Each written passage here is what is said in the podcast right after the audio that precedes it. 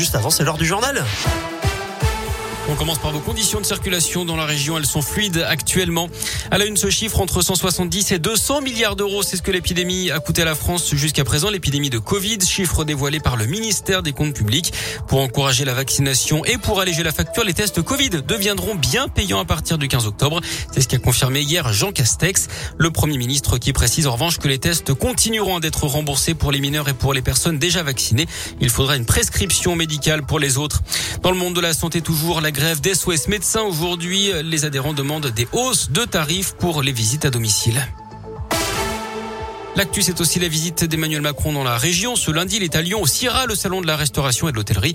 Il est en compagnie de deux membres du gouvernement, Alain Griset, le ministre chargé des PME, et Jean-Baptiste Lemoine, le secrétaire d'État chargé du tourisme.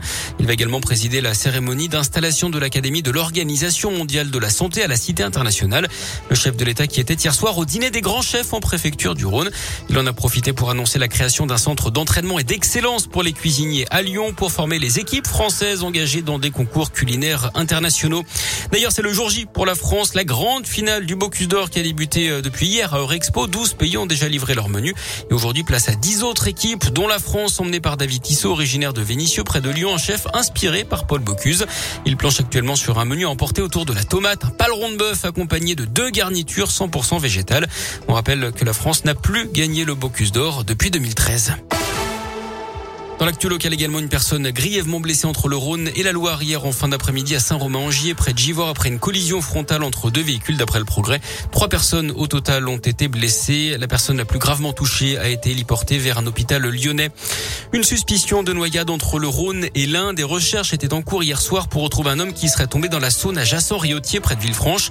Le dispositif a été maintenu toute la nuit. Les recherches ont repris ce matin. Le début des assises de la santé mentale et de la psychiatrie. Un plan d'urgence pour la psychiatrie psychiatrie publique doit être annoncé demain, notamment le remboursement des consultations chez les psychologues. Les syndicats des praticiens redoutent l'application d'un tarif indécent et l'absence d'une vue d'ensemble sur les manques de moyens. Le train de la relance arrive en gare de Château-Creux à Saint-Étienne dans la Loire. C'est la seule étape dans la région. Ça va durer jusqu'à demain.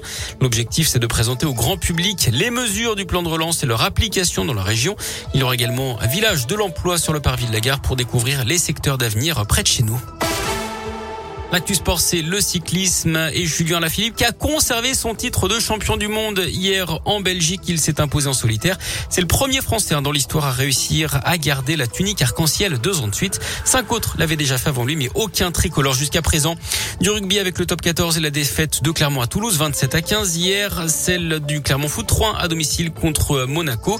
Saint-Etienne a été battu par Nice et dernier de Ligue 1. Lyon a été tenu en échec un partout par Lorient.